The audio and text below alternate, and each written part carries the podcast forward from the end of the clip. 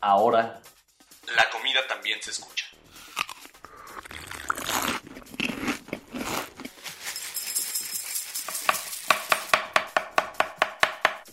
Bienvenidos Los sabores de México. a Sabores de México.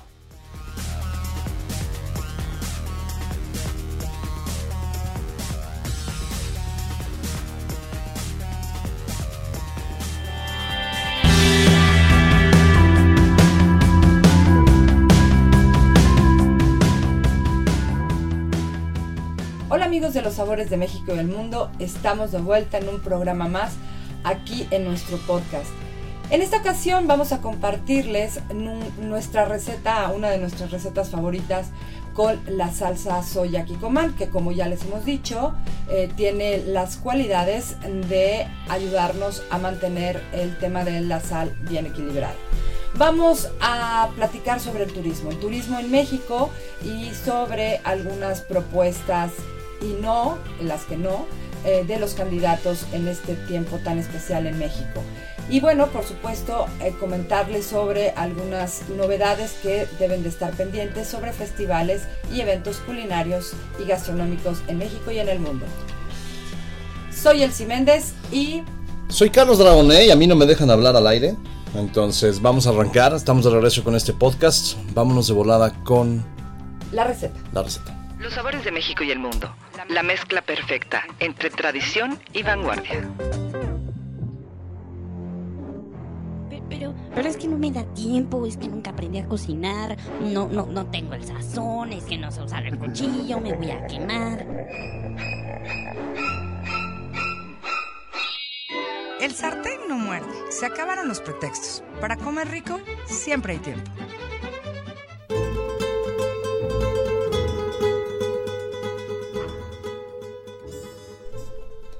Bueno, entonces como les contábamos, vamos a hacer una receta. Yo estoy usando muchas palomitas porque estamos en una dieta increíble que nos deja comer prácticamente todo el maíz que queramos. Y las palomitas nos ayudan para quitarnos como hasta la ansiedad y el hambre. Además de que Epifania, que es nuestra heroína en la casa, las prepara de manera espectacular. Y no les miento, tiene de pronto una semana las palomitas hechas en bolsa y siguen crujientes, perfectas, con el sabor, Sí. no sé cómo le hace. Yo de verdad que tampoco lo entiendo, porque lo hemos tratado de igualar y bueno, definitivamente ella es la máster de las palomitas en el mundo mundial, porque no he visto que a nadie le salgan tan buenas. Sí, demonios. Pero bueno, lo que vamos a hacer es vamos a darle una vuelta un poquito a la, a la palomita clásica para meterle un poquito de sabor distinto.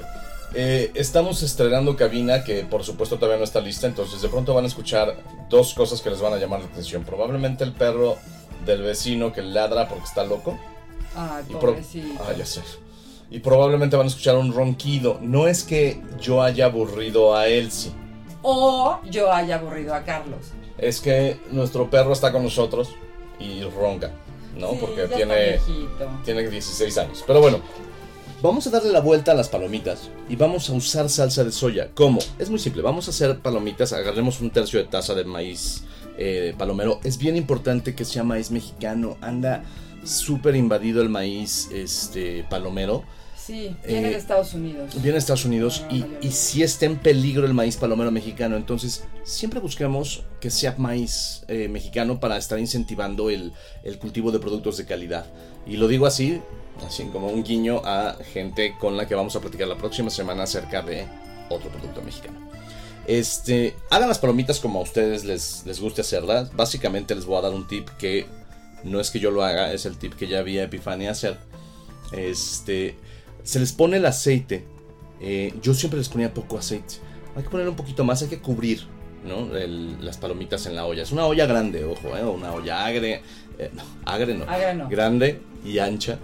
Este, alta. Y alta. Es Esa era la palabra, no ancha. También que sea O sea, alta. haz de cuenta como las ollas, este, Para hacer... como eh, pozole. O también para hacer... eh, eh, sí, pozole. Pozole, caldos grandes, Sí, ¿no? exactamente. Entonces, bueno, echamosle el, el aceite. Tiene que ser suficiente cantidad para que cubra el maíz. Y pónganle la sal, un poquito de sal, al aceite antes de las palomitas. Y lo revuelven bien. La idea es que cuando echen las palomitas, ya que esté caliente la siguiente, no dejen de mover las palomitas. Empiezan a explotar, las tapan y empiezan a mover las palomitas. Agarran la olla y la van moviendo. ese es, ese es el truco que le he visto a Epifania, que es lo único que hacía Y si diferente. vieran con qué agilidad mueve las manos como si trajera la olla en su- en- así junto con él, ¿no? Obvio, ¿no? Entonces, bueno, ya que están sus palomitas, vamos a agarrar un sartén, ¿no? Aparte, y le vamos a poner dos cucharadas de aceite de coco. Vamos a ponerle dos cucharadas de mantequilla sin sal. Cuando se derrita la mantequilla, agregamos eh, una cucharada de salsa de soya Kikoman clásica. También pueden en su momento, si quieren, para la siguiente receta o para el siguiente batch de palomitas, usar salsa de soya eh, con limón o usar, usar este, salsa de soya ponzu. Ahí ya pueden ustedes jugar con la variedad de sabores que tiene, que tiene Kikoman, ¿no? Este, lo mezclan bien, agarran un globo batidor, mezclenlo muy bien, ¿no? Este, y le echan con una cuchara este, a las palomitas, esa mezcla, y digamos que las saltean, las revuelven bien para que se, se llene de toda esta mezcla de mantequilla, salsa de soya, aceite de coco. Yo lo que hago además es que luego les pongo un poquito de ajo en polvo, o les pongo eh, las hojuelas de chile estas que usamos luego para las pizzas, eh, Ah, que llaman claro. peperoncino. Sí, exacto. También se las llego a poner. Ahí sí jueguen con lo que puedan. Es una botana muy buena. Es una botana muy rápida. Y es una botana que les va a mantener. eh, ahora sí que el, el- el estómago contento. Porque si mis cuentas no me fallan, porque yo no sé mucho de fútbol, pero son tres partidos por día. Son cuatro horas y media de estar comiendo. Es parte de la botana para el mundial. Puede ser unas palomitas de soya. Ya saben que pueden entrar a www.losaboresdemexico.com y en la sección de recetas tenemos un montón. ¿no? Tenemos inclusive hasta una subsección en recetas que se llama botanas. Exactamente. Bueno, vamos a cortar rápido y les voy a contar. eh, estuvimos de viaje y estuvimos en un evento eh, muy importante de turismo eh, en Estados Unidos. Piensen en el tianguis turístico, pero bien hecho, ¿no? Literal. Literal, estoy escuchando al perro ladrar en mis audífonos. Pero piensen en el tianguis turístico bien hecho, hecho verdaderamente con compromiso, hecho con, con Es un que así asunto fue, de- o sea, yo no creo que el tianguis no haya sido tanto, o no lo sea del tanto así, yo creo que hay muchos profesionales, pero Ujú. Pero hay un tema de organización y planes reales. Y entonces regresamos y vemos las encuestas y vemos al puntero y en el nombre del turismo estamos muy angustiados. Vamos a un corte y venimos.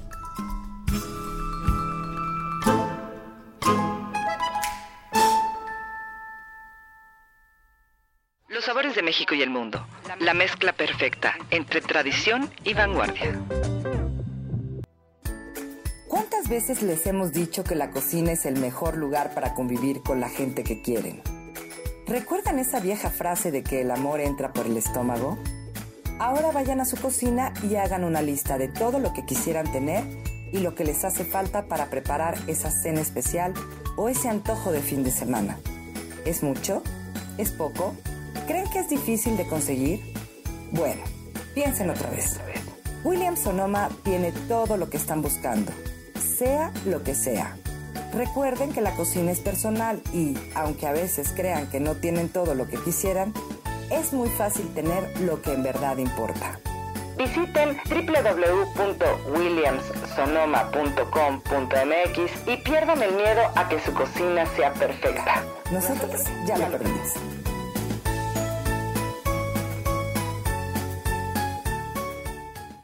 Los sabores de México y el mundo. La mezcla perfecta entre tradición y vanguardia. ¡Ya llegué, vieja! ¡Qué bueno, vieja! ¡Ya vieja! ¡Ya llegué, vieja! ¡Ya voy, vieja! ¡Ya llegué, vieja! ¡Ya voy, vieja! Esto de andar de vagos a todos se nos da muy bien. De Trotamundos.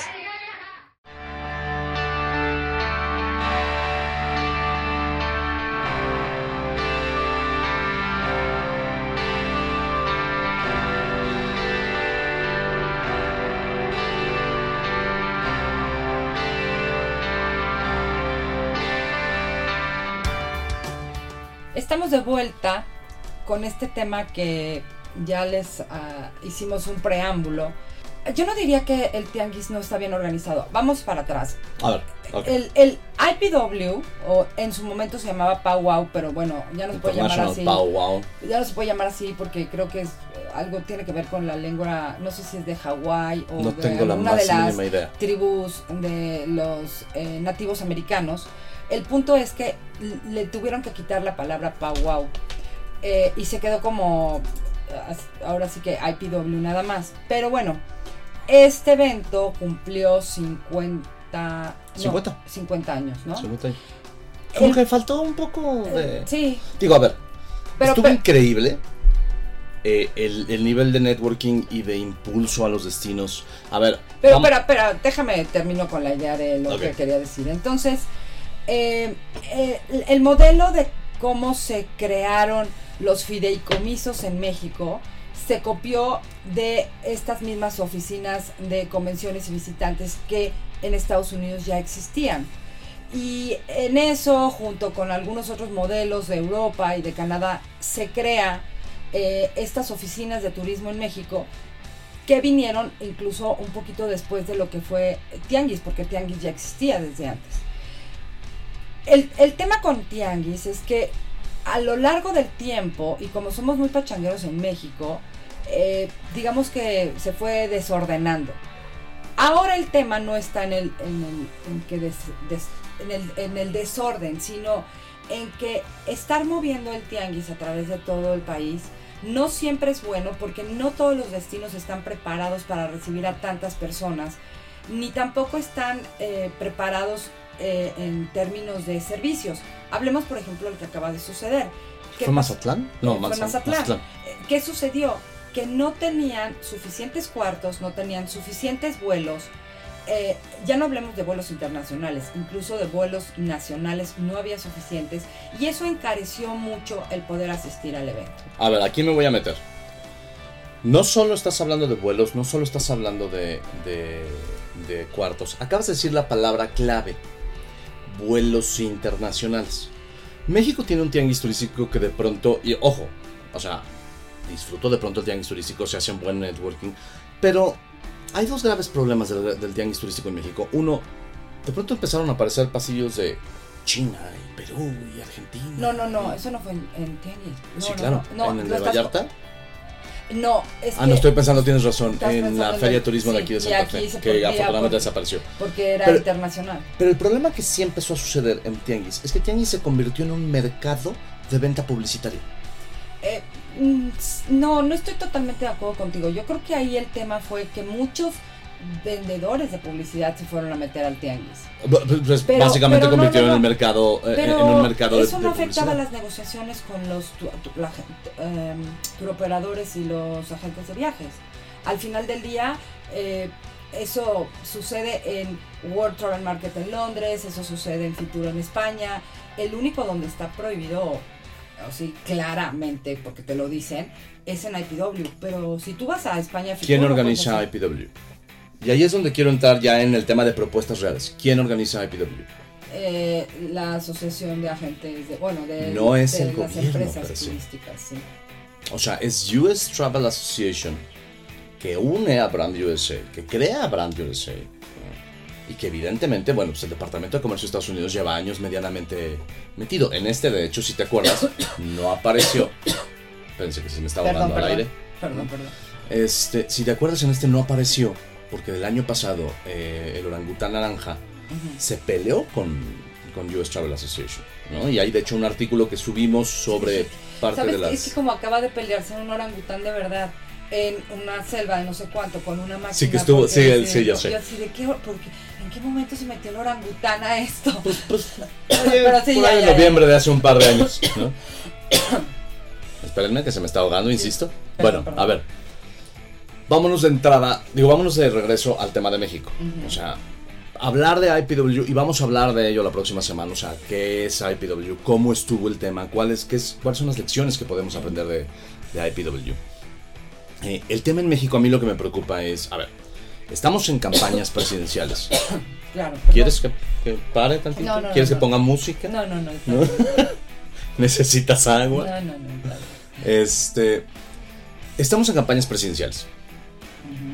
Y bueno, para que más o menos tengan un poco claro el tema de fechas, hoy, el- mientras estamos haciendo este podcast, hoy es el último debate presidencial.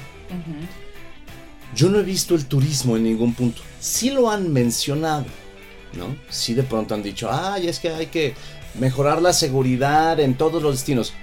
Neta, ¿no? O sea, eso no tendría que estar vinculado en sí al turismo, aunque sea una consecuencia. Tienes que mejorar Claro. la seguridad en todo el país, punto. Claro. Eh, pero sí me quiero centrar en el puntero, ¿no? Porque eh, Animal Político me parece que fue eh, a través, obviamente, de la plataforma de, Morena. eh, subió las, las propuestas, ¿no? Las 10 propuestas que tiene Andrés Manuel López Obrador en el tema del turismo, ¿no? Vamos a ver también las de Ricardo Anaya y las de Mir, que son muy pocas. O sea, el problema es que son eh, ridículamente escasas. Hablan de seguridad, hablan de, ya sabes, estos pronunciamientos románticos de vamos a promover el destino, eh, perdón, el turismo interno. Pues el turismo interno de por sí, o sea, somos de los países que más viaja adentro. El problema es que no gastamos, que es lo que platicábamos ayer. O sea, no O no gastamos lo tenemos mismo. el mismo nivel de gasto Exacto. que se podría tener por la situación Por la situación económica misma. O sea, gastar. Eh, no sé, vamos a pensar, nosotros hacemos muchos road trips. Llenar un tanque de gasolina, y lo decíamos el, justo en el último road trip. Llenar un tanque de gasolina en México te cuesta en promedio. Eh, ¿Qué dijimos? Eran como 10 días de salario mínimo. Es que fueron mil y pico de pesos. 10, Para 12 un días. coche compacto chico, eh, ojo, no era un coche grande. En México te cuesta 10, 12 días de salario mínimo. Claro. Si comparas el salario mínimo norteamericano, canadiense, europeo, o sea, llenar un tanque de gasolina a ellos les cuesta 3 horas de trabajo, 2 horas y media de trabajo, tomando solo salarios mínimos promedios nacionales. Entonces, no gastamos tanto, no porque seamos marros, sino porque no tenemos tanto. Claro. ¿no? Entonces, este, ha habido ahí un par de propuestas de pronto de eh, impulsar el turismo este, digital, le llaman, ¿no? Hacer propuestas digitales para eh, el desarrollo de plataformas. Y ahí quiero hacer un- un- un- una anotación. Desde el año pasado, en el Tianguis, que no me acuerdo, creo que fue, ah, fue en Acapulco, porque claro, es un año en Acapulco y otro año en algún otro estado. eh, les dio por invitar a estos pseudo influencers, ¿no? Que tienen sí un- millones de seguidores o pueden tener millones de impresiones o millones de likes o cientos de miles de likes. Pero lo que no están entendiendo los destinos, que ya se está viendo en otras partes del mundo, pero aquí insistimos en seguir este, acobijándolos, es que, y esto dicho por alguien que A escribe en una revista de, de turismo para, eh, o sea, para el medio, o sea, para la industria, se llaman eh, revistas del trade, como les llaman, y eh, es una millennial. Y fue muy puntual en su comentario y me y vamos, o sea, de alguna forma me lo quedé muy grabado porque dijo, yo soy una millennial. Pero lo que no piensan cuando están insistiendo en querernos alcanzar y querer estar pegados a nosotros en, en temas de bomba- bombardeándonos con información, es que lo que no se están dando cuenta es que nosotros ganamos muy poco. El tema con los millenni- millennials es que forman parte de, este, de esta situación que está pasando en todo el mundo, no solo en México, en el que se está contratando a gente sin experiencia, que además eh, llegan sin, sin ninguna, este, vamos, sin ningún bloqueo en ese sentido y están recibiendo un sueldo miserable. Entonces el problema de los millennials es que no tienen dinero para viajar.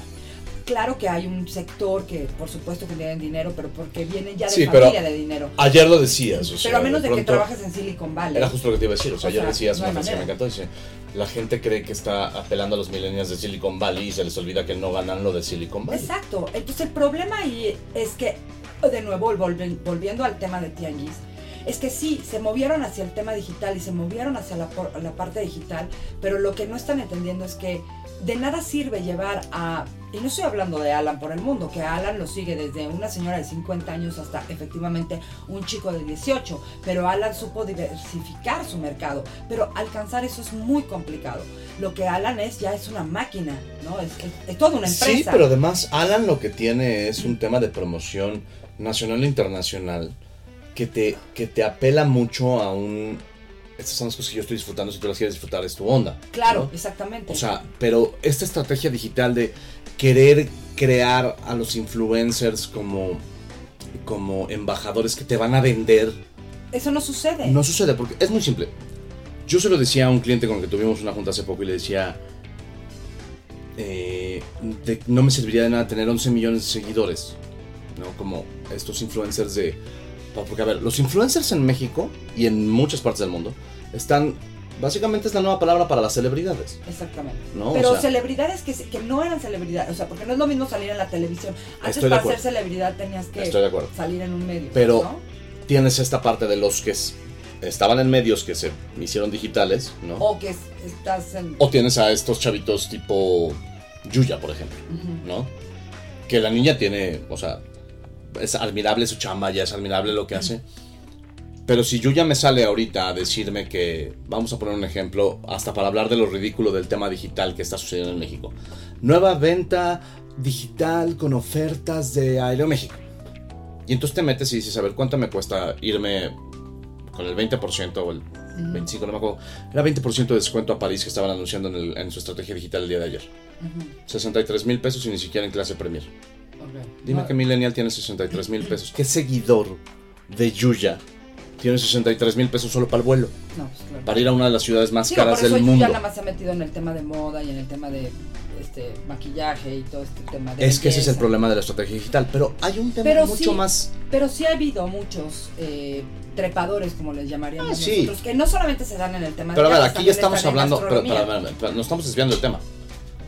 Tú te estás yendo hacia la prostitución de la industria de comunicación del turismo y de muchas otras cosas. O sea, lo que le llaman ahora el periodismo digital y el periodismo ciudadano, que es una basura. Si quieres, podemos tratar de eso la próxima semana y pues nos aventamos unos rounds con algunos que se van a enojar. Claro. Pero regresemos al tema de las propuestas para apoyar el turismo. Y bueno, nada más aquí quería hacer eh, hincapié en el que, por ejemplo, todo esto que sucede alrededor del tianguis y, y dicen que se quieren acercar hacia el tema digital, pero para ellos acercarse al tema digital es, de nuevo, invitar a estos disque influencers a que vayan al tianguis, a que estén posteando desde el tianguis, ay, sí, qué bonito, y entonces nos llevaron, este, los de Guanajuato nos dijeron, bla, bla, bla, y, o sea, perdón, es que de nuevo regresamos al hecho de que en mi opinión, eso no va a hacer que compren más boletos. Y de nuevo, Pero va de nuevo. Te estás. Estás hablando de una mala estrategia digital. y en- eso Pero entonces te hago una pregunta. Y eso no está Y pasando. lo hablamos en, en temas de candidatos y todo. ¿A quién le toca el tema digital? ¿A las empresas, a los destinos? A cada uno. Es que sí. O sea, tú no le puedes decir a Aeroméxico como, como, Pero gobierno cómo va a te ser su estás desviando del tema. De nuevo, el tema de. El tema ahorita es la propuestas. falta de propuestas. Mira, tengo Pero- abierto aquí Ajá. las propuestas que han hecho los tres candidatos, ¿no? Según un estudio que hace el financiero. Y creo que, perdón, desde el, Fo- desde el Fox hasta ahorita ha habido. O sea, para mí, la mejor estrategia se llevó durante la época del Fox. Pues, Sin importar si era PAN o PRI o lo que sea, en mi opinión. Ok. O sea, yo vi cómo se reestructuró la organización, o sea, como gobierno, de crear el Consejo de Promoción Turística como un ente individual, que era una SADCB y no era .gov.mx. Eso para empezar. Con esa ideología de como empresa tener que dar los resultados, creo que ahí fue, y durante ese lapso funcionó muy bien. Cuando entró Calderón, todo se vino para abajo. Yo creo que de Calderón acá estamos muy mal. Claro, porque al final del día además se ha visto afectado por mil, o sea, mil y un factores distintos. Seguridad, pobreza, eh, tráfico de drogas, tenemos un problema enorme de tráfico sexual en la zona sureste del país, o sea, Y quiero hacer hincapié en esos números que tú dijiste en el artículo que escribiste, porque creo que la gente no está consciente de esos números. a ver, pausa, aguántame un segundo. ¿De qué vamos a hablar? De eso, pero O vamos sea- a hablar de, eh, porque por eso escribiste ese artículo, porque dijiste, ¿qué van a hacer los, los, los eh, candidatos respecto a ese tema? Entonces hablemos de las propuestas y de las cosas que tú comentaste. O sea, a ver, hay este problema. ¿Dónde entre todas las propuestas de los candidatos dice que van a arreglar esta, este punto importante? ¿No? Por ejemplo, lo del tráfico de niños. ¿En dónde está abiertamente por los candidatos una propuesta sobre ese tema? No, pues no ¿Existe? E- Esas son una de mis preocupaciones. ¿Qué otro punto O sea, los candidatos te van a voltear y te van a decir que están promoviendo impulsar la seguridad en los destinos. O sea, se están saliendo por la tangente y eso es lo preocupante. O sea, pero vamos a hablar... A ver, De uno por uno. Vamos a hablar de uno por uno. ¿De cuál quieres hablar primero? no, no, no, no, no, no. Vamos a hablar primero en general de los candidatos, lo que estás diciendo del artículo que subimos. Este, efectivamente tenemos, a ver, vamos, un, eh, un- un- un incremento en homicidios dolosos en Baja, en Quintana Roo, en Jalisco, Nayarit y Guerrero. ¿no? Eh, y de pronto volteas y ves una estadística que el mercado norteamericano, que representa 59.7% del turismo que llega por avión a México, ha estado en aumento a pesar del- de la violencia. Entonces, tienes ahí una especie como de extraña... eh, Porque yo creo que la gente cuando viajamos, a menos de que esté en plena guerra, o sea, como puede ser cuando le sucedió a, no sé, a muchos países en, en- en Oriente y o a México. o el mismo. Eh, Sí, México. Pues sí, porque estamos de Vamos a viajar, vamos a viajar a Tamaulipas ahorita. Yo no. Vamos a viajar a la zona alta de Michoacán. Vamos a viajar a Veracruz. No, por supuesto que no. Nosotros no, pero hay mucha gente que no le Hay importa. gente que tampoco viaja. Ahora, o sea, lo que pasa es que ese es el problema de todo el asunto. Cómo se enmascaran Ajá. las verdaderas estadísticas detrás de lo bonito. Pero lo más triste de todo es la ausencia de una propuesta real y de una propuesta que salga más allá de las, de las promesas. Hay un tema de corrupción, hay un tema de tasa de... Por ejemplo, la tasa de homicidios en Acapulco es de 113 homicidios por cada 100.000 habitantes, ¿no? Es la segunda ciudad más violenta del mundo. Hyatt Marriott, Sheraton Fairmont ya se fueron del puerto por el nivel de inseguridad. Sí, ¿no? creo que nada más queda. eh, ay, este hotel. No, se me olvidó. Es una marca, pero sí, ellos son creo que los únicos que quedan, pero están como hacia la parte nueva. Sí, es Punta de Mante. Sí, al- sí, creo que sí se llama. Pero este. De pronto volteas y dices los resultados del tianguis turístico. Este. Mazatlán fue el mejor tianguis turístico de la historia. Es. Como lo pongo en el artículo, es, es como entrevistar a un jugador después de un partido. Claro. No, bueno, pues es que tuvimos un rival muy complicado, pero afortunadamente los muchachos salieron adelante y tenemos cosas que mejorar. O sea, es la repetición del mismo discurso. Y entonces aquí es cuando ya entramos en un tema mucho más específico de candidatos. A ver, descentralización de instituciones para la reactivación de la industria turística, según el observador, que es el único que lo propone. Ajá, pero ¿ya qué se refiere con eso? No tengo idea porque después no está proponiendo eh, la autonomía de, organi- de organismos turísticos para un mejor desempeño. Entonces la quiere descentralizar pero mantener el control. Oh, ¿Cómo? O sea, ¿qué está queriendo decir? ¿Que quiere desaparecer las OCBs para él tener el control de todos los impuestos? Que... Sí, pero su descentralización significa mandar a la Secretaría de Turismo seguramente a Acapulco O a Tabasco. ¿no? o a Tabasco Ajá. o a, ya sabes, dependiendo de las decisiones de Pero Torruco. no importa dónde esté, de todas maneras. Va a ser centralizado nada más porque no va a estar en la capital. Claro, Es que Pero, ¿cómo funciona el que. el- porque tú sabes más de esto. ¿Cómo funciona México en términos de que los, los estados pueden tener su autonomía en ese sentido? O sea, por ejemplo, él no puede mandar en cómo crea, crean sus oficinas de turismo. al día de hoy, ¿no? Eso es lo que yo entiendo, que no O sea, pueden meterse. Al día de hoy cada, cada Secretaría de Turismo Estatal tiene su estrategia, Sí. que sí evidentemente impulsan a través de Secretaría de Turismo y en apoyo con el Consejo Porque hay de dinero federal de y hay México. dinero estatal. Sí, Ajá. ¿no? O sea, pero no nos encimemos. Ok. Este, el tema es, tienen su presupuesto total, tienen su presupuesto federal, tienen el presupuesto del Consejo de Promoción Turística de México. Si lo descentralizar, en la mente de este hombre, descentralizar es sacar de la Ciudad de México, Ok. ¿no? Entonces, tiene algunas cosas que me, la descentralización me parece una buena idea. Por ejemplo, yo siempre me he preguntado qué demonios hace la Secretaría de Marina en Tláhuac, ¿no? Debería estar en Veracruz, ¿no? En Veracruz. O ¿no? en Acapulco. O en Acapulco, o en Baja, o en... Claro. Vaya, cualquier lugar que tenga agüita. Sí. ¿no? Este, sí creo que, por ejemplo, eh, la Secretaría de Energía bien podría estar en cualquier otro estado, ¿no? O Porque de además pesca. puedes mandar un montón de trabajos para allá, a lugares como Chihuahua, ¿no? Que no tiene habitantes casi casi, ¿no? Ajá. Este, puedes impulsar eso, claro, se oye muy romántico, Pero entonces tú vas a mover la Secretaría de Turismo ahorita de la Ciudad de México o vas a mover la Secretaría de Marina ahorita de la Ciudad de México y que vas a pagarle toda la reubicación a los miles y miles y miles de empleados federales. Porque no nada más es vete a chambear para allá.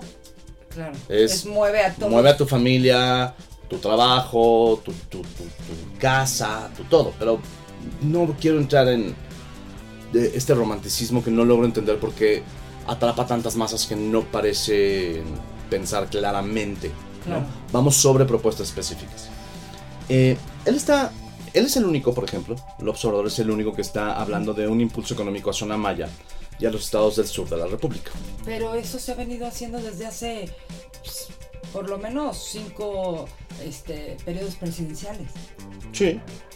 Pero lo dice más bonito. Ah, porque lo diga más bonito, porque vamos, incluso ahorita la- el mismo Quintana Roo que estaba dividido, que uno era Riviera Maya, otro era Cozumel, otro, ahora todo va a estar centralizado y va a tener una sola oficina para promover todo el estado. Exacto.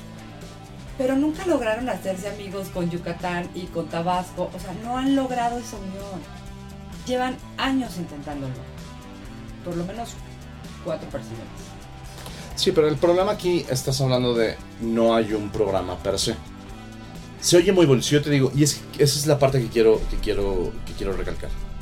Hay una diferencia entre decir muy bonito algo y tener un verdadero plan. Y, no Y ese es lo preocupante. Ajá. El plan de unir la zona maya en el turismo, según el puntero de las encuestas Andrés Manuel López Obrador, es poner un tren maya ¿no? que una a la península maya. Pues está súper chido. Son 64.800 millones de pesos, más o menos presupuestado. Al día de hoy yo no conozco un, un proyecto gubernamental que no haya costado más de lo que presupuestaron. Claro. Y me voy a la estadística antes de que me empiecen a gritar este, los amantes de.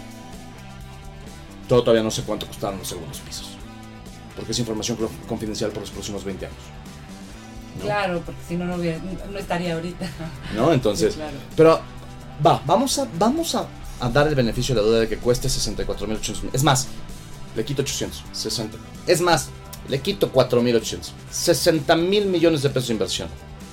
En una zona que está catalogada como la zona más insegura del país, con mayor tráfico sexual, este, con altos, altos niveles de pobreza extrema, ¿no? Eh, Sí, con, altos niveles de, de analfabe- ana- analfabetas, ¿no? Eh, con altos niveles de destrucción de productos endémicos, con altos niveles de problemas de agricultura y con altos problemas de eh, eh, cruce ilegal de migrantes del De- sur de la frontera. del sur de la frontera. Yo creo que las prioridades están volteadas. Pues sí, porque además para hacer ese tren supongo que los estados tendrán que estar de acuerdo con él. Es correcto. Y yo no sé de qué partido sean eh, Chiapas, bueno, Ah, Chiapas, Chiapas está en un caos porque ese es otro tema, pero... pero vamos, No, pero, tendrían a que ver, estar es que una cosa es decir una cosa bonita y otra cosa es verdaderamente hacerla. Ese es el problema, la viabilidad. Pero López que- Obrador tenía la mejor idea del turismo hace 12 años. Hace dos campañas presidenciales. En su primera campaña presidencial dio la que yo creo ha sido la mejor idea para impulsar el turismo ¿Y cuál era? Reactivar Los el trenes. turismo de trenes. Es cierto. Y estaba en ese momento Claro. en un punto de la infraestructura ferroviaria que podías hacerlo con una mínima inversión. Porque Ahorita las, las vías ya desaparecieron. Sí, es que ese es el problema. es Ahorita las vías ya no existen. Exacto, Ya están cubiertas por edificios, por todo. claro. Entonces, si alguien hubiera retomado la, la propuesta del observador hace 12 años, o sea, en su primera campaña presidencial, hubiera sido un gran impulso, porque sí había la infraestructura. Yo de los mejores viajes que hice fue México-Piedras Negras en tren. ¿no? Ahora ya no hay infraestructura, ya no hay trenes. Sí, ¿No? Salvo el del Chepe. Salvo el del Chepe y me parece que hay uno Polanco-Teotihuacán, ¿no? El Teotihuacán Express. Ya leí algo de eso, no he leído mucho. Ok, Pero sale de ahí de Ferrocarril de Cuernavaca. ok. Entonces, primer punto. Luego, los otros, los otros candidatos, eh, al igual que el observador, están proponiendo eh, el fomento de, de promover nuevos destinos. ¿no? Está muy padre, la verdad es que sí. Pero, ¿cómo los promueves? ¿Nuevos destinos a qué se refiere? Ah, es que ese es el problema, no, no tengo idea. O sea, a- no, Promover nuevos destinos. Ah. Me imagino que es salirnos Vamos de los a- clásicos Acapulco, Los Cabos, Y esto es propuesta de los tres, ¿eh? Ah, Pero salirnos de Acapulco, Los Cabos, eh, Cancún, Monterrey, Guadalajara, Ciudad de México. Es que no sé a qué nuevos destinos se refieren. Sacar, ¿cómo era? Sacazonapa. Sí, o no sé, o sea, Si supiéramos de una estrategia real de promover esos destinos, está muy padre. El problema es que ni la conocemos, pero además promover esos destinos tiene que ser un trabajo para que los operadores se vean beneficiados. Y cuando decimos operadores, no solo me refiero a Doña Chonita que vende quesadillas en hay, Sacazonapan. infra- hay infraestructura turística. Hoteles, ¿sí? O sea, servicios, aerolíneas, eh, rutas, seguridad, etcétera, etcétera, etcétera. Porque aquí entonces estamos hablando de un problema de los spots. Es como si buscáramos eh, promoción en México de eh, Oklahoma City, de Fort Collins, de Saskatchewan o de Dumfries. No tienes ni idea. Claro, ¿Por qué? Porque los destinos promocionan Chicago, Denver, Vancouver y Londres. claro. Ya de ahí. Toronto. O sea, cuando tú llegas a, a- a Toronto, a Denver, a. Entonces ya de ahí, entonces, en cuanto estás ahí es de, mira todo lo que hay.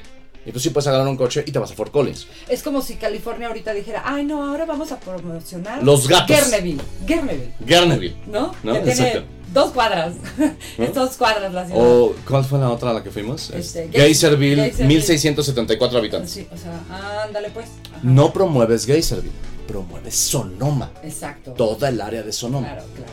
Entonces, aquí quieren hacer nuevos, nuevos destinos. Está padre. A lo mejor Entonces, promover el Bajío. Promover el. No sé, Pero el el, Bajío ya se occidente. promueve. Ya sé, por eso lo estoy mencionando. Claro. Eh, la zona. Es que va, va a sonar hasta, de veras, hasta autopapacho. La zona eh, virreinal. O sea, básicamente los tours que hacíamos cuando empezamos. Claro. Pero, a ver, y a lo mejor están pensando en lo que en su momento hizo Fonatur creando Huatulco, creando eh, Quizá. eh, Ixtapa, ver, creando esa Cancún propuesta- o Riviera Maya. Esa propuesta, yo no la desecho. La tienen los tres. No la han explicado. Pero no han explicado. Es el romanticismo. Claro. ¿no? Claro. Y así y es el mismo romanticismo de decir yo voy a perseguir a todo el crimen y mágicamente en 15 minutos arreglo el país, Claro. este conmigo se acaba la corrupción o vamos a ser el país del, del siglo XXI. Lo han dicho todos, todos los colores, no estoy atacando a ninguno. Vamos a un corte porque ya nos extendimos, les voy a poner un rompecorte, tantita música y ahorita regreso.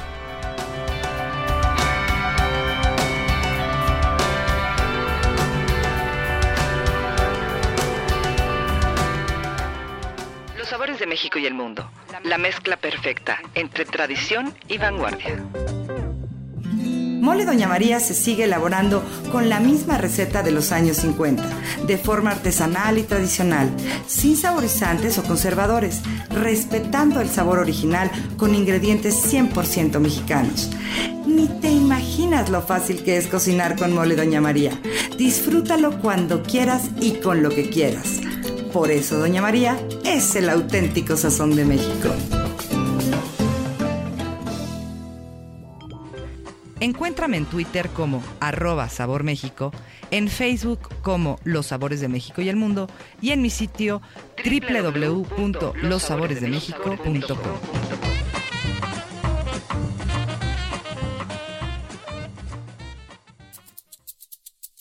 Apareciste una noche fría, con olor a tabaco sucio y a ginebra. El miedo ya me recorría mientras cruzaba los deditos tras la puerta. Tu carita de niño guapo se la ha ido comiendo el tiempo por tus venas. Y tu inseguridad machita se refleja cada día en mi lagrimita. Una vez más, no, por favor, que estoy cansada y no puedo con el corazón. Una vez más, no, mi amor, por favor, no grites que los niños duermen. Una vez que estoy cansada y no puedo con el corazón. Una vez más, no, mi amor, por favor, no grites que los niños duermen. Voy a volverme como el fuego, voy a quemar tu puño de acero y del morado de mis mejillas sacar el valor para cobrarme las heridas. Malo, malo, malo eres, no se daña quien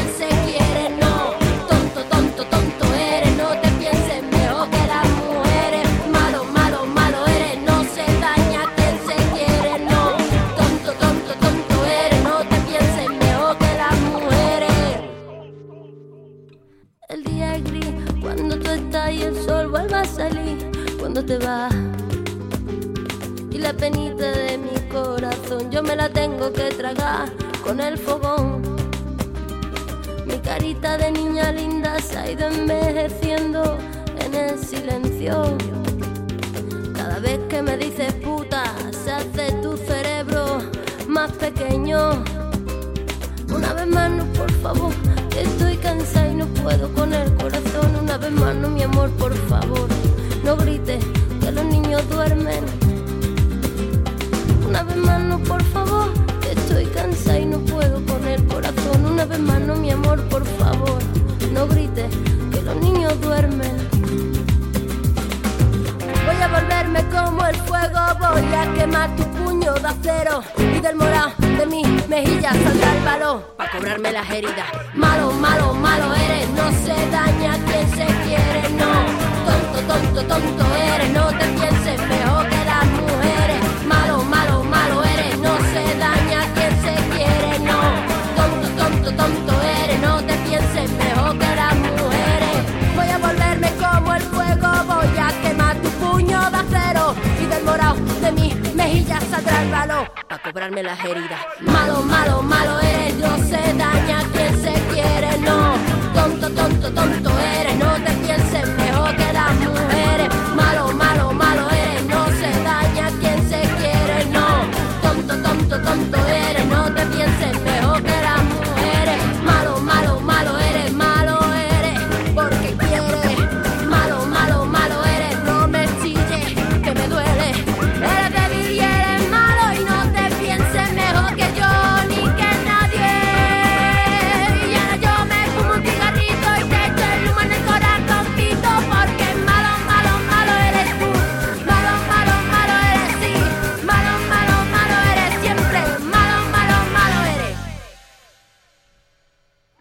México y el mundo. La mezcla perfecta entre tradición y vanguardia.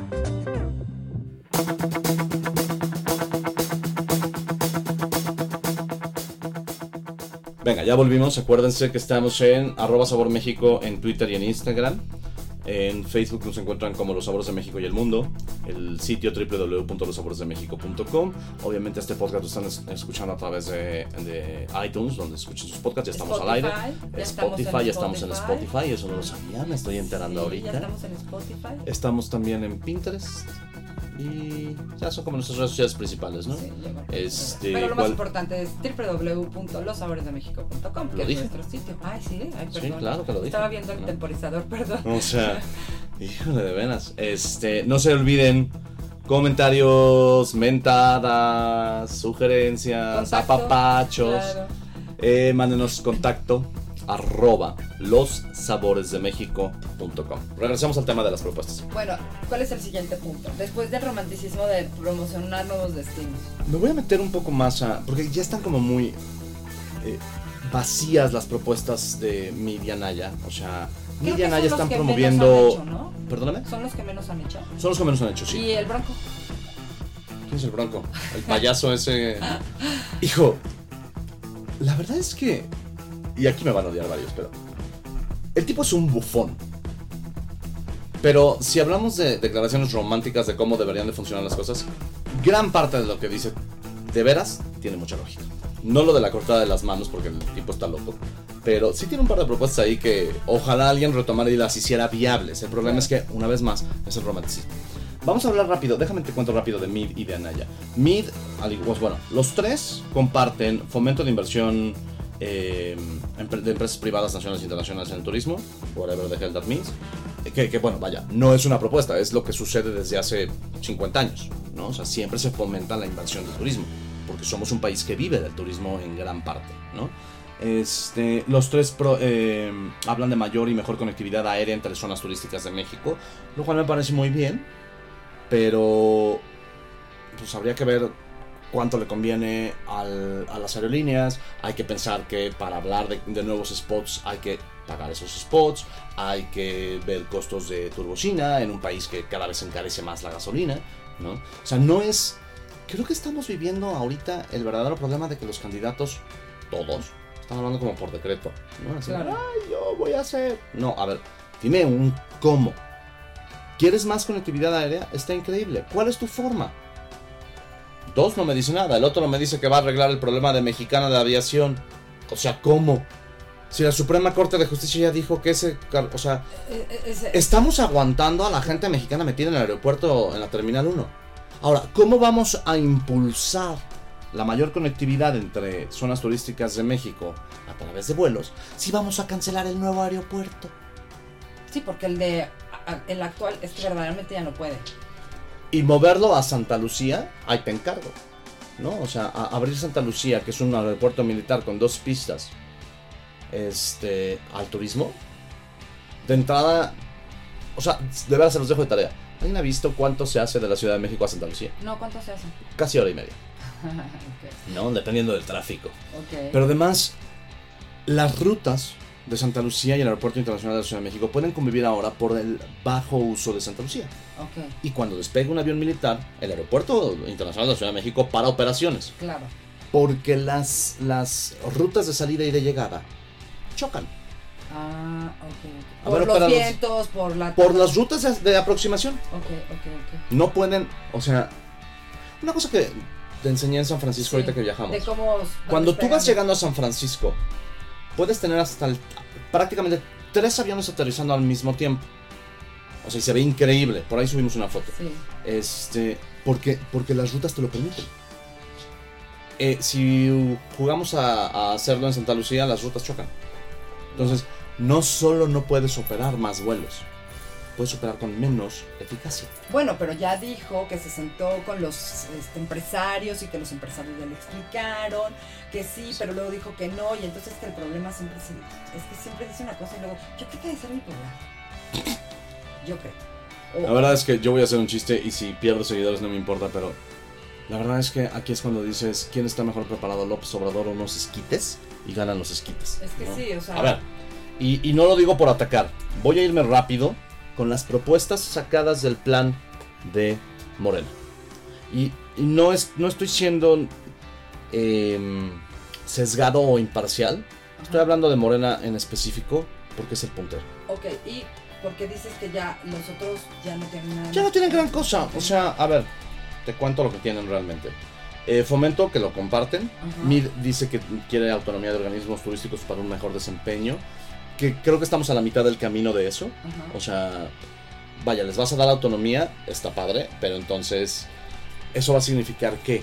Porque probablemente esto significa que los recursos van a tener que ser mucho más transparentes, porque si algo sabemos es que el recurso de turismo es el más peleado por todos, Sí. porque es el, más, es el más opaco. Claro. Entonces, si se le va a dar autonomía a los estados está padre, pero tiene que haber una ley que regule bien este, esta... Sí, de este por tren. sí, con las leyes hacen lo que quieren. Exacto, porque además ya veo, ¿no? Eh, a- el turismo colgado de la campaña política del que sigue, ¿no? O del gobernador, o del- entonces suena padre el, el- el tema del impulso del turismo doméstico Ok. eh, eh, y de, lo- de la autonomía de organismos turísticos. Habría que ver esta posibilidad. Eh, habla del fomento al turismo de reuniones. eh, en el financiero, aquí un detalle, el financiero dice que no lo tiene el observador, también lo tiene, pero lo tiene con una premisa falsa, ahorita vamos a hablar de ella.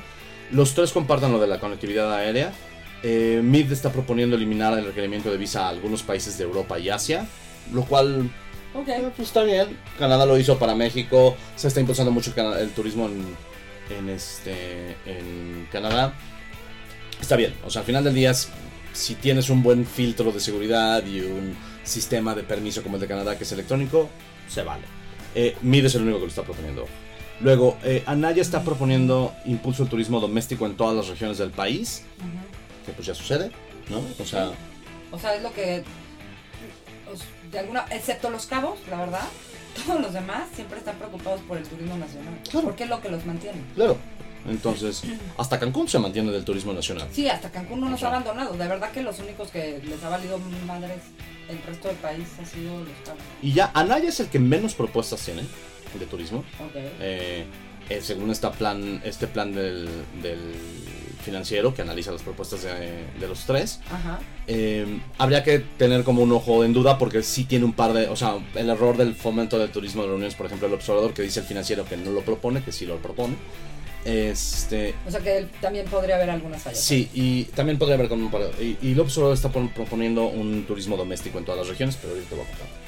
Vámonos entonces al del puntero y vámonos de volada. Porque aquí sí quiero que. O sea, carajo, piensen no en sus filias políticos, piensen en la cantidad enorme de familias que vive del turismo. Vámonos. Promover nuevos destinos, ya lo decíamos, ¿no?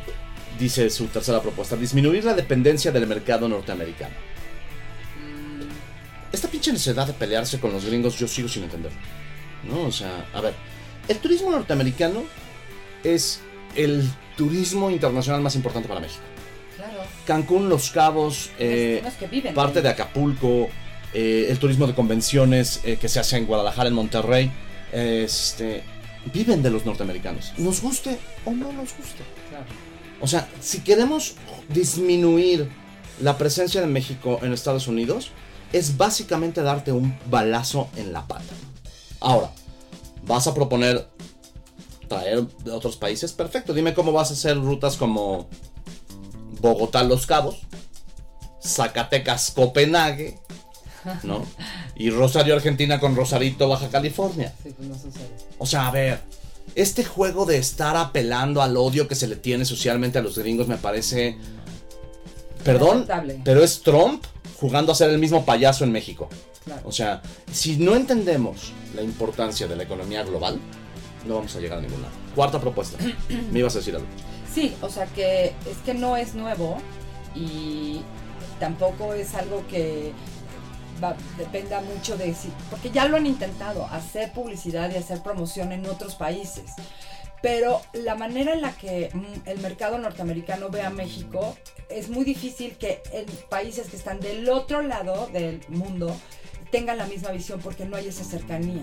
Entonces el problema, y nos guste o no, los norteamericanos son los que mantienen el turismo en muchos países del A ver, mundo, no solo los México. norteamericanos fueron el único país, el único turista internacional que no disminuyó a pesar de las amenazas de violencia en los destinos a los que viajaban. Tijuana, Acapulco, Veracruz, Cancún y Los Cabos. Es correcto. Mantuvo los últimos años que han tenido problemas graves, que inclusive el Departamento de Estado ha mandado alertas de viaje.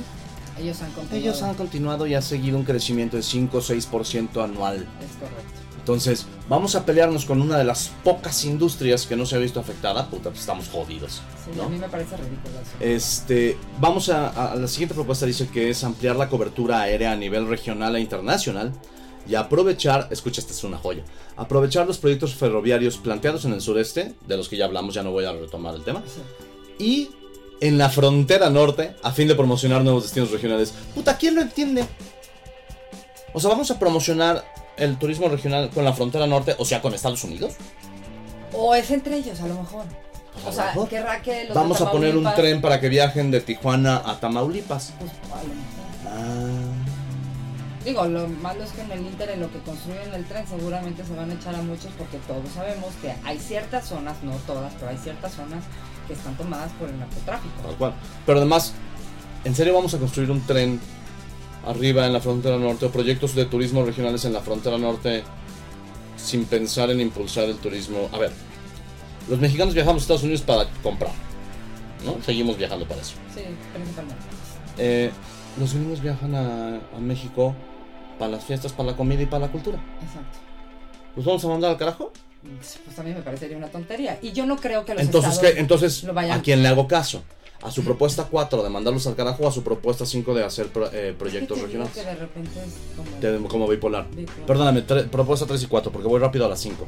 Aumentar el turismo interno. Es que esta, esta es una belleza. Ah, sí. Aumentar el turismo interno mediante la disminución de la estacionalidad en temporada media, o sea, quiere dar más vacaciones, eh, y baja, con paquetes destinados a segmentos de bajos recursos y proveer de manera gratuita servicios turísticos a grupos vulnerables. Primer punto, cada vez que un candidato del partido que sea diga vamos a dar gratis, no es gratis, lo pagamos los que pagamos impuestos. Claro, por supuesto. ¿no? Yo quiero ver quién de proveedores turísticos va a aceptar reducir sus costos a 60% menos, no más porque son grupos vulnerables. ¿Por qué no mejor plantear una estrategia de turismo regional Mira, interesante ya para... O sea, este cabrón los- está pensando en mandar de vacaciones a la gente cuando no tiene ni trabajo Sí, está loco. O no tiene ni para comer. o no tiene ni para comer. O sea, lo primero que Y ahí me voy a brincar. Mejor dame de comer, no me lleves a Acapulco. O sea, a mí de qué me sirve ir a Acapulco si de todo. Dame trabajo, no me pagues como sí, nini. Sí, sí, sí. Pero pues es que hay que becar a los ninis y hay que mandar de vacaciones a los grupos vulnerables. ¿Qué son los grupos vulnerables para él? ¿La gente en extrema pobreza? Pues yo creo que lo que quieren es comer. O sea, y los Lo otros- que quieren inclusive es trabajar. Claro. O hablemos de alguien como, por ejemplo, Epi y su familia, ¿no? Que dicen, este, bueno, hay que ayudarlos a que se vayan de viaje. Pues sí, pero falta dónde quieren irse ellos de viaje, ¿sabes? Y entonces, ¿quién los va a subir al camión? O sea, ADO les va a regalar los boletos de avión, de los boletos. Es que ese es a el lo mejor problema. no vamos a mandarlos por. Es que ese es el o sea, problema. ¿quién va a pagar eso? O sea, va a contratar. Los vamos a pagar tú y yo. Porque pues va a tener que comprar flotillas de camiones para poder mandarlos. Y pues va a tener que tener un hotel, ¿no? En, en, en Acapulco para poderlos recibir. Acuérdate, cada vez que un candidato dice gratis, no es gratis. No es gratis, nos cuesta Nunca todos. es gratis. No, nunca. Porque, ojo, aunque digamos, va, vamos a hacerlo gratis. Y la gente que va a atender a los grupos vulnerables, o que va a atender a los ninis, o que va a atender a los que manda gratis este cabrón, ¿no? No cobra tampoco esos días. O sea, ¿vamos a convertirnos en una sociedad de trueque y buena ondita? No, no se puede. Eso no va a suceder. Entonces- o sea, las empresas formadas pues, van a decir, Siguiente. hazte tu hotel y pues tú recíbalos ahí. Bueno, la siguiente me la voy a saltar muy rápido porque es contar con una estrategia digital para facilitar el uso, que ya hablamos de hecho. ¿no? O sea, Cada no quien hace sí. la suya. O sea, si el gobierno se quiere meter, pues está en, en, en issue. Eh, quiero regresarme al anterior que dice que eh, eh, armar paquetes destinados a segmentos de bajos recursos. Pero ya existe, con turista. Ya, tu- turista existe, bueno, turista no, pero a ver, turista no es para bajos recursos, es para trabajadores del Estado. Ah, bueno, Yo sí, porque yo- inclusive- no cualquiera ojo, puede comprarlo. sí. No, no, tienes que ser parte del ISTE. Sí. Yo inclusive viajé con turista en su momento cuando era niño, porque mi mamá fue subdirectora de, del ISTE en su momento. O sea, no, no, es, no, no va por ahí. Es como armar paquetes para la gente de escasos recursos. ¿no? Ok. ¿Y los quién nos va a armar? El gobierno. Y el gobierno le va a decir a los hoteles cuánto cobrar y a los camiones cuánto cobrar. Eso no es economía libre. Eso es estatitas- estatización. Y entonces eso es el primer paso a una crisis social. Siguiente punto. Lo de digital me lo salto. Esta es una estupidez. Fortalecer el turismo rural. Básicamente lo que está proponiendo es Ah, capacitar a campesinos y el turismo agrícola para promover que los campesinos puedan también ser prestadores, y lo dice tal cual, ¿eh? Prestadores de servicios turísticos después de su jornada agrícola. Ah, ¿A qué hora piensa que se levantan y a qué hora piensa que acaban? Yo creo que el güey cree que trabajan dos horas al día, porque nadie le ha dicho que trabajan 14. Y que se tienen que levantar muchas veces a las 3, 4 de la mañana y terminan pues por Ah, pero las- está bien. Pues a la hora que se va la luz, que puede ser 6, 7 de la noche. Está bien. Ajá, Después le sirven chelas a los viajeros que los vieron trabajar en el campo. Ah, Porque es lo que está proponiendo su turismo rural y agrícola, es promover al turista que vaya a conocer el campo. ah, De la mano de los campesinos. ah. O sea, de entrada, pues muchos campesinos ni siquiera tienen la capacidad de poder. Ah, pero los va a capacitar para que puedan dormir dos horas de 24 para, ya sabes, hacer el campo, mantener el campo vivo para que los, turismos los turistas lleguen. Es que eso no existe ni siquiera en lugares como los que fuimos ahorita. Sonoma es una zona agrícola y te lo dicen en todos lados. Ah, y Tailandia. Y eh, dice, si tú estás aquí y enfrente están máquinas trabajando porque están en los viñedos, sorry, ni te quejes. O sea, ¿por qué? Porque esto es Y en Tailandia es lo mismo, vas a los a los a, los campos de arroz, y en China vas a los campos de arroz, y vas a los campos de jazmín y la madre. Pero los- los- La gente está trabajando. Sí, pero ellos A no- ti te lleva un turoperador que tú contrataste en la capital de Tailandia. Sí, O que tú contrataste en Shanghái para ir a ver y tomar tus fotos. Está paga. Y, se- y sí, a lo mejor le llega algo al, al, al, al agri- al agricultor. Pero tenemos un problema en el campo terrible. Claro que tenemos un problema en el campo. Terrible. Este animal lo que está proponiendo es que el campesino también trabaje de turismo. Sí, Y entonces lo que no está entendiendo es que está, está proponiendo un ciclo vicioso, porque el día que el campesino se dé cuenta que por enseñarle a 20 pelados de Europa o a 20 pelados de la Ciudad de México va a ganar en lugar de 18.50 a la hora, que es más o menos el promedio de lo que gana un campesino, va a ganar 150, va a mandar a la chingada el campo.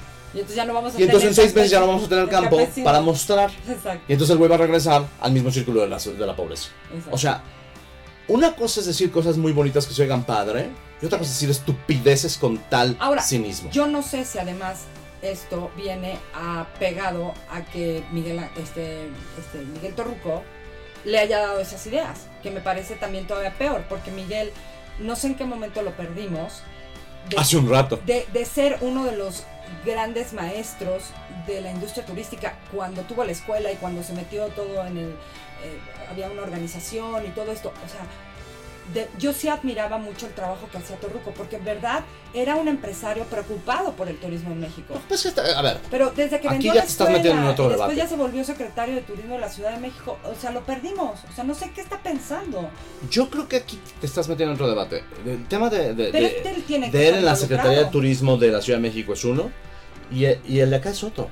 Porque, porque aquí estás hablando de que estás bajo el líder de un Mesías. Sí, bueno. Si Torruco pudiera meter sus propuestas y su brillante cerebro pararía de nalgas a este animal con sus propuestas. Pero ahí te va. Y te voy a demostrar por qué Torruco no está metido en esto más que como figurita. Te voy a dar dos turismos, rápido. El plan 9, me voy a saltar el 8 para regresar ahorita al 9.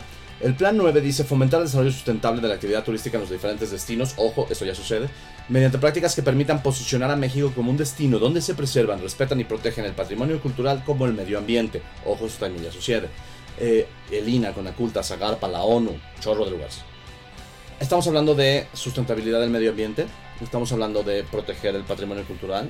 Me parece una buena propuesta si hablamos de que hay ciertos lugares de nuestro patrimonio cultural que se está perdiendo, que se está invadiendo. O la parte... O la parte de los manglares. eh, ajá.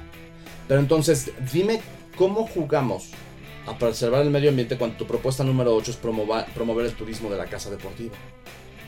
Es que no, ahí sí, ayer ya no te lo comenté, pero no tiene nada que ver uno con el otro. La casa deportiva son ranchos que sí dan mucho dinero, o sea, Ok. sí, o sea, sí ayuda. Por ejemplo, Chihuahua, Durango y Sonora por muchos años vivieron del turismo cinegético. Inclusive hay, ra- hay ranchos de casa, según yo, en Querétaro ya. Y son ranchos donde tienen a los animales y los, vamos, o sea, tú para formar parte del turismo cinegético tienes que cumplir con ciertas reglas internacionales. El tema es que volvemos a lo que tú dijiste ayer. No ha podido crecer el turismo cinegético porque ya las aerolíneas no están permitiendo que los trofeos viajen en sus aviones. Ujú. ese, es, ese es uno de los temas. Y, y no vamos a entrar en el debate de si qué malos somos y qué buenos somos. Recordemos de dónde venimos. Los seres humanos somos cazadores. Ok, entonces a ver, te la compro. Pero entonces, Te nada compro- más te compro- es que ojo, yo y- no sé ya ahora cómo funcionan, porque yo estuve muy metida en eso por Texas Monthly. Yo sé, pero a ver, Pero te no la compro. ahora. Y es más, te voy a dar hasta un, un- un tema extra. Vamos a decir que el, el- impulso del turismo cinegético es positivo porque genera más de 3 mil millones de pesos. a nivel mundial, o a sea, nivel, eh, a nivel mundial. es, es de verdad, o sea, pagan millones de, de dólares. Pero el turismo cinegético ha perdido cerca del 40% de sus viajeros justamente por la prohibición de aerolíneas de viajar con trofeos. Sí, es que es el Entonces, tema. vamos a suponer que si se hace de manera sustentable el turismo cinegético en los ranchos, funcione. Una propuesta de 10, que me parece correcta. La propuesta 9 del medio ambiente y eso, Es que, ¿cómo lo va a hacer si ya destruyeron todos los manglares? ¿Cómo va a hacer que. Quintana siga las reglas? a mí el problema es que me digan el cómo. Porque si tú lees el, eh, fomentar el desarrollo, el desarrollo del, del turismo sustentable, shalala, pues es una declaración de misión de cualquier país que Sí. está afiliado a la Organización Mundial del Turismo. Dime cómo. Dime cómo vas a, a- a- a hacer el turismo sustentable. Dime cómo vas a parar la destrucción de manglares. Dime cómo vas a hacerle para echar para atrás proyectos que están matando el medio ambiente. Porque, ojo, no puedes echar para atrás esos proyectos. Porque entonces estamos hablando otra vez de estatización. ¿Cómo va a ser para la recuperación? ¿Cómo va a ser para la recuperación si has hablado una y otra vez de cancelar todos los proyectos de la administración anterior? Bueno, ya no, porque ya ahora ya se quieren, ¿no? Pero se ha peleado con todos los proyectos de las administraciones anteriores cuando si algo se ha hecho desde la entrada de Fox al gobierno fue proteger los mares, proteger todas las zonas posibles. Perdieron un montón, ¿eh? Perdieron en los manglares, porque tenemos en Roberto Borge eh, uno de los peores ejemplos de seres humanos en la historia. ¿no? Este, perdieron también en Tabasco. Perdieron también en Sonora. Pero ganaron en. Pero ganaron en Baja. Pero Baja, ganaron en. Sonora. Sí. Entonces, ¿cómo le vas a hacer? ¿Qué proyectos vas a mantener y qué proyectos Es que no los ha dicho. Esta, Y no están en ningún lado puntualmente, ¿verdad? no. Esta es la nueva, la, la- la única propuesta que yo me mantengo en el. Ok. O sea, veamos si funciona. ¿Por qué? Porque eso no es una propuesta, es una declaración de misión. Si quieres ser parte de la Organización Mundial del Turismo, tienes que promover esto. Claro. Y en México se ha venido promoviendo desde hace 40 años, Perdón, el que ronque alguien. ¿no? Claro. Que no se haya hecho, ¿quién me va- ¿cómo me garantiza el que sí se va a hacer? Porque si su garantía de que sí se va a hacer es la misma garantía que le dio a Ciro Gómez Leiva en una entrevista diciéndole, no, pues cuando yo llegue el primero de diciembre, los que roban las gasolinas ya no van a tener necesidad. Ah, ya Porque. Perdón. porque yo voy a poner el ejemplo. Y Ciro le insistía. A ver, no estamos hablando de Pemex, estamos hablando de los guachicoleros que van y se roban los ductos en la carretera, en el bosque. No, yo voy a llegar y va a dejar de pasar. Si esa es la fórmula para su sustentabilidad turística, No, bueno. estamos jodidos. ¿por qué ¿no? no, sucede así? Porque Última nuevo para ya cerrar. Tienen independencia los estados, entonces los estados pueden decir, a mí me vale gorro, yo le voy a vender mis tierras. Exactamente. Y tú no te puedes meter. Si él está proponiendo descentralizar y, y- y hacer autonomía y dárselo a los estados, pues entonces ¿cómo controlas federalmente? Claro. Ese es el problema de estas propuestas. El problema de contrariedad una con otra. Son bits, 15 palabras que se oyen bonitos. Y la última, la de- o sea, no la dejé al último propósito, es la última de sus propuestas publicadas, ¿no? De las 10 propuestas para el turismo. No solo eso, parte de la mentira y el engaño. La propuesta dice, consolidar clústeres médicos en la fron- frontera norte que impulsen el turismo médico, o sea, turismo de convenciones también, donde México, de acuerdo con Morena, cito textual, ¿eh? no lo estoy diciendo yo, de acuerdo con Morena, tiene una ventaja comparativa en términos de costos y calidad con Estados Unidos. Ahí nada más quiero hacer una, una cosa. Sí, efectivamente, México da un mejor servicio y muchos norteamericanos viajan a México por eso, ¿no? ¿Ok? A Tijuana, por ejemplo, que se vienen a arreglar el diente. ¿O cómo funciona eso? No sé a qué se refiere con eso. Pues mira, eh, no, no es una cosa que yo crea, Ajá. es una cosa que el ranking de la Asociación Internacional de Congresos y Convenciones lo tiene. Sí, México subió Ok. al lugar 21. Ah, yo pensé que habíamos subido al lugar número 3. Mm, Bueno, vamos a suponer, si hubiéramos subido al número 3, Ajá. ¿sabes quién está dos lugares arriba de nosotros? ¿Quién? Estados Unidos. Ok. México es el lugar 21 en las naciones de eh, Congress and Convention eh, Estamos Association. bajísimos.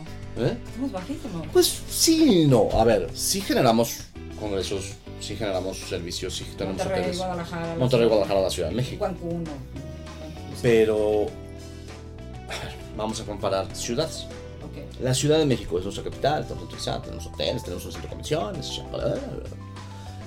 2016, en estadística, la capital de la- del país cerró con 64 convenciones organizadas. Un poquito. Ah, pues 64 es más de una por semana, Bueno, sí. ¿no? Son 58 semanas en el año, 64 convenciones. Solo la Ciudad de México. Solo en la Ciudad de México. Ok.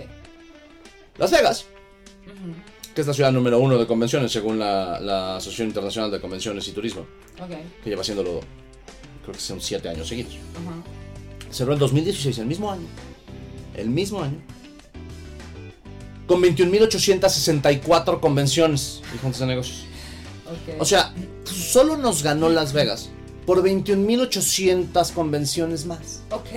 Pero Guadalajara, Monterrey, Los Cabos eso. No creo que hayan juntado 21.800 tampoco. No, tampoco, ¿verdad? ¿No? Pero no son. no- O sea, ojo, no estoy diciendo que no hagamos buen turismo de, de, De, de de negocios. reuniones, no, somos, Somos buenos, somos muy buenos. Somos muy pero somos el lugar 21.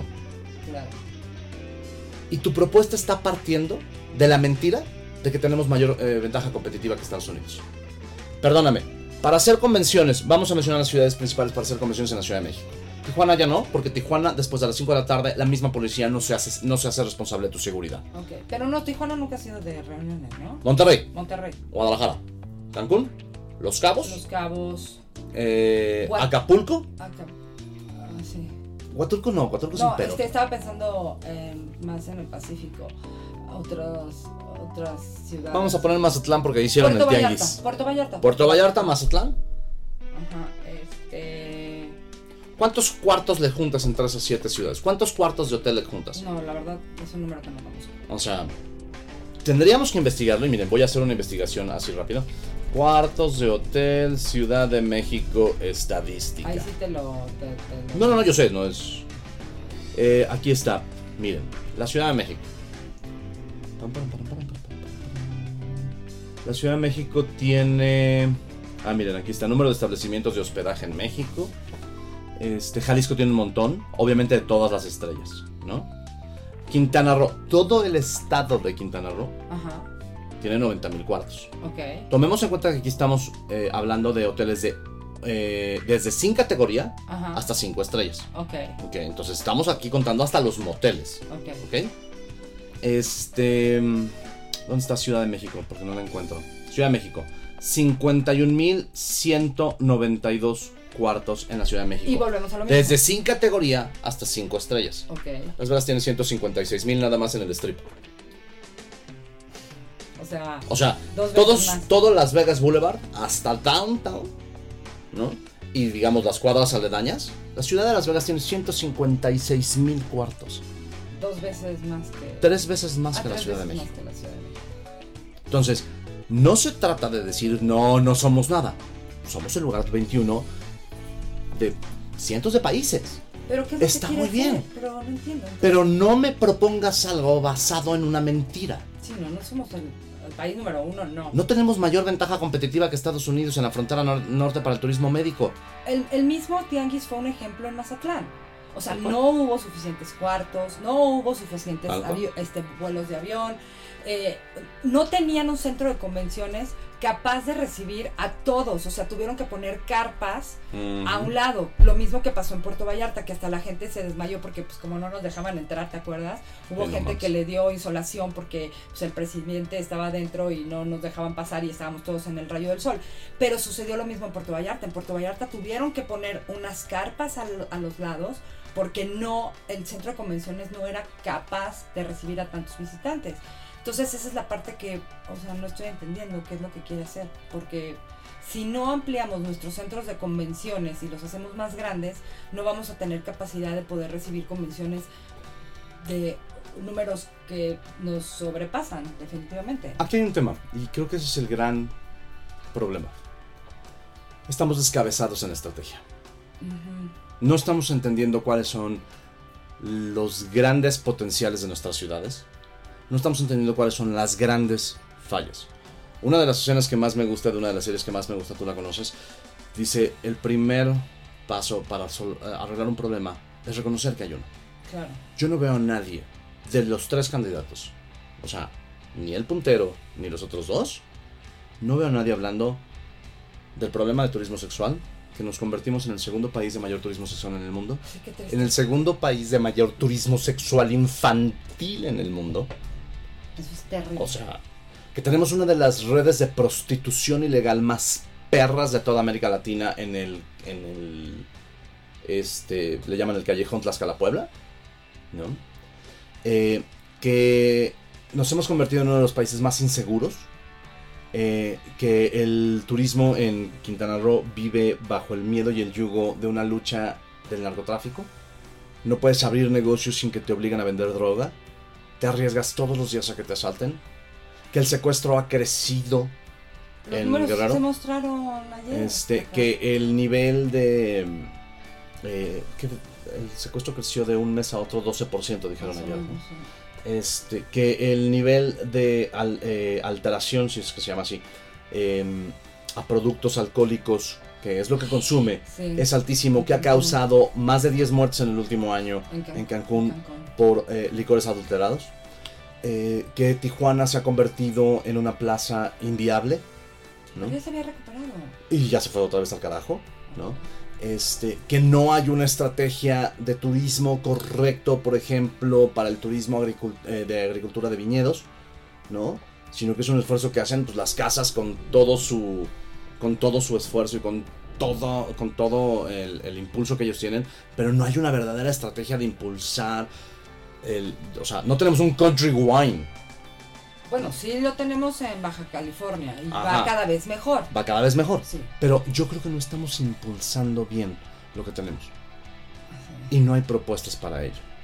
Hoy es el último debate presidencial, hoy el tema es economía y desarrollo. Yo espero ver hoy propuestas, pero les firmo que vamos a ver repetición de estos bits de 10 palabras. Y ahí es donde sí tenemos que entender una cosa. No solo los que viven del turismo viven del turismo. La derrama económica que deja el turismo afecta al Producto Interno Bruto, que afecta a todo nuestro país. Antes era el petróleo. eh, Ahora los- somos, los- se- seguimos los- siendo petróleo y turismo 1 y 2. De pronto, o sea, Y el del ingreso de los. de, ajá, de, de remesas, Ajá. ¿no? Pero el Remesas se ha visto dis- disminuido Ajá. por, la- lo, lo que la gente llama autodeportaciones y autoexilios, a la gente que ha dejado de, o la gente que inclusive no se ha venido a México, no se ha autoexiliado, sino que para evitar que los detecten están dejando de mandar dinero de la manera tradicional. Lo que están haciendo es que llegan a la frontera, lo cruzan, o ya es muy fácil sacar una cuenta, sacar dinero de una cuenta norteamericana aquí en México, realmente. Claro, O sea, le das a tu familia una extensión de tu Bank of America, sí, claro. ¿no? Y lo sacas el dinero en Santander. Entonces, han dejado de mandar dinero para que no los detecten. Han dejado de mandar dinero porque se han regresado algunos. El petróleo cada día está más barato, ¿no? claro. O sea- el pe- con el petróleo perdimos muchísimo. Entonces, Nos queda el. ¿nos vamos a dar de balazos en el pie con el turismo? Es que no puedo creer que siendo uno de los tres factores que le dan de comer a este país, no les valga madres. Tal cual. Tal cual. A los tres, ¿eh? Pero lo angustiante es que acabamos de abrir y diseminar las propuestas del que ven el número uno. Y no solo Y son número dos y inviables. del número tres y no. No solo son inviables. No solo son fallidas. Están basadas en mentiras. Y están basadas en ilusiones. Del número 2 y del número 3. Algunas se ven interesantes. Y otras pues, todavía no se ven porque hay dos propuestas publicadas. Aquí no se les dice a nadie por quién votar.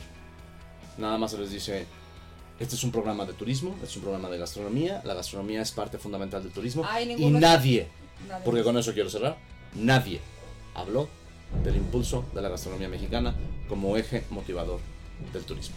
Y este sitio y este programa se llama Los Sabores de México y el Mundo. Es correcto. Lección de este año y la próxima semana vamos a hablar ya más en específico de IPW. ¿Qué va a impulsar Estados Unidos en su estrategia Brand USA, US Travel Association este año? La música y la comida. En los 50 estados de la Unión Americana. Vamos a un corte y regresamos con eventos.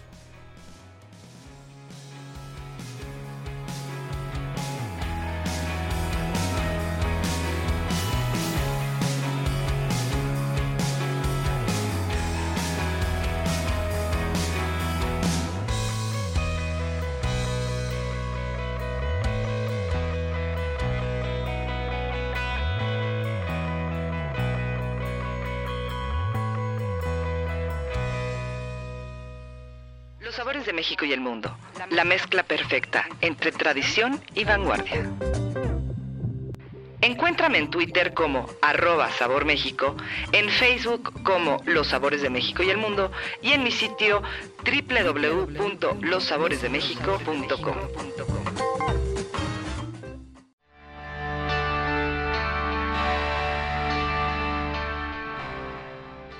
Vamos a cerrar con algo muy lindo. Y yo quiero cerrar con las fiestas de la vendimia, que cada vez toman, digo, más personalidad y están mejor organizadas, más fuerza. Eh, no se están llevando a cabo solamente en Ensenada, que eso es importante, porque, bueno, también es un hecho que no todo el mundo tiene oportunidad de, de poder irse tan lejos. Pero hay, hay varias, ¿no? Sí, O sea, entonces Casa vamos- Madero. Ahora te digo, aguanta. Eh, cada vez se extienden más las regiones vitivinícolas en México y por ende, bueno, pues las fiestas que están organizando las mismas bodegas en esos estados. Vamos a hablar primero de que va a haber fiestas de la vendimia en Baja California, en Coahuila, en Querétaro, en Guanajuato, en Zacatecas y en Aguascalientes. Ahora, Por ejemplo, Freshenet, que está en Ezequiel Montes en Querétaro, tiene sus fiestas de la vendimia, están, eh, son en agosto. Aquí es importante que ustedes entren y vean en cada uno de los eh, sitios que les estoy mencionando cuándo van a ser las fechas, porque van variando. Eh, ¿Cuáles son tus favoritas?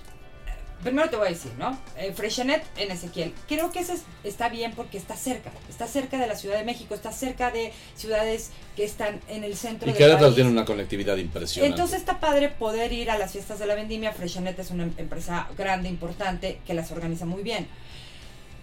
Vamos a hablar eh, de Santo Tomás. Eh, Santo Tomás. Estoy hablando por bodegas, no estoy hablando de estados, estoy hablando de cada una de las bodegas. Santo Tomás también organiza las suyas, están en Ensenada, en Baja California. Y con ellos además se pueden tener degustaciones, pueden hacer un viaje con, en globos aerostáticos y además también hacen eh, conciertos.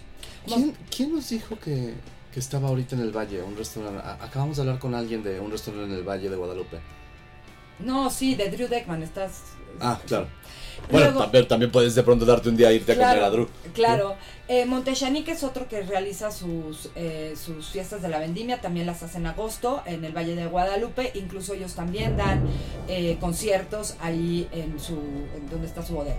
Viñedos La Redonda, también en Ezequiel Querétaro, también ellos hacen su eh, este, fiesta de la, de la vendimia. Pueden entrar también a tres sitios que les voy a recomendar. Eh, descubre bajacalifornia.com, ahí vienen todos los eventos eh, que se realizan en Baja California, en, en Baja California Norte. Eh, para eventos... California, nada más, de hecho, el Sí, norte bueno, se lo quitaron hace este, como es 15 años. cierto. Eh, la ruta del queso del vino.com.mx es donde pueden ver todos los eventos que se realizan en Querétaro. Y en general, para todos los, los eventos del vino, pueden entrar a provinoac.org, que también ahí dan todas las fechas de todas las fiestas de la vendimias que hay en México.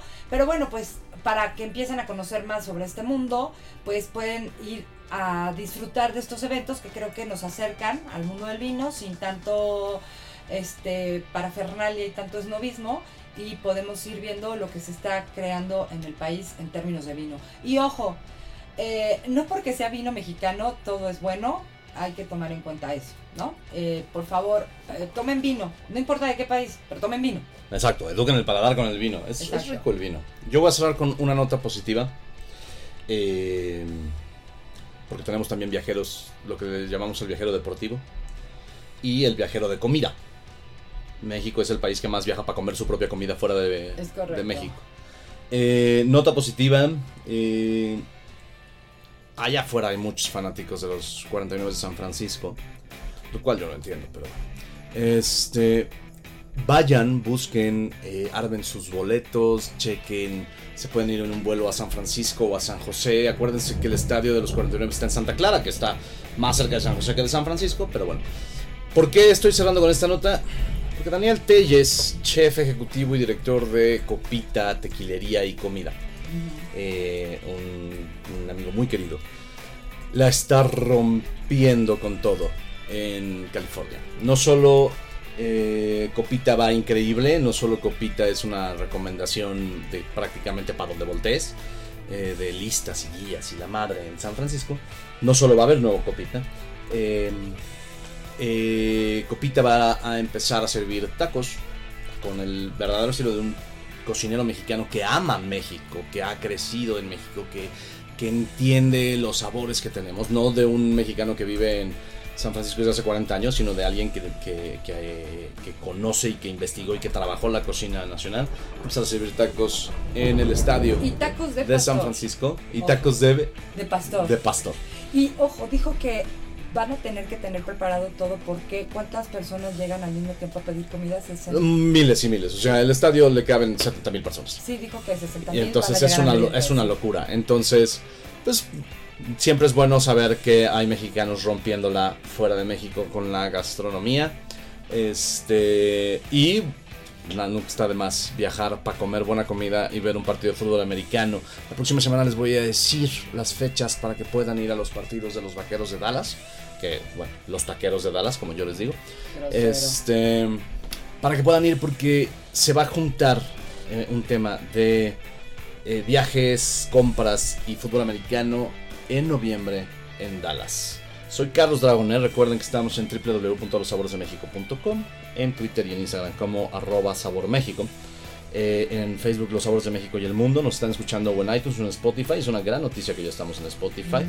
Este, me está entrando una llamada que les voy a decir que no les voy a contestar. Este, ya dije eso y me falta el correo contacto arroba losaboresdemexico.com. Se aceptan todo tipo de comentarios y se nos acabó el día de hoy. La próxima semana vamos a hablar de más viajes. Bueno, por supuesto vamos a hablar de gastronomía y de todas estas historias de amor que se cocinan en las cocinas. ¿Qué tal la cursilería de esta mujer? ¿No? Venga, soy Carlos Dragoné. Y yo soy Elsie Méndez. Les queremos desear que tengan muy buenos días, muy buenas tardes y muy buenas noches, donde quiera que se encuentren. Hasta luego.